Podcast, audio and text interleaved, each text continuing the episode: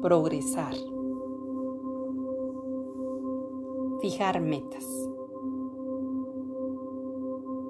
El recurso más valioso sobre el planeta Tierra es el factor humano.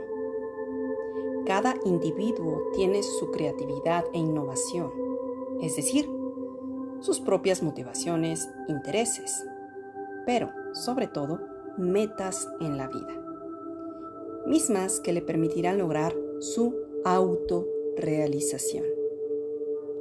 Recordemos que somos cuerpo, mente y espíritu, es decir, debemos ser congruentes entre lo que pensamos, lo que decimos y lo que hacemos. Para eso son las metas, para trazar objetivos, para tener un faro, para no perder el camino. Toma tu libreta y escribe metas que aún no has cumplido. Yo soy tu amiga Annie Girón. Gracias, gracias, gracias.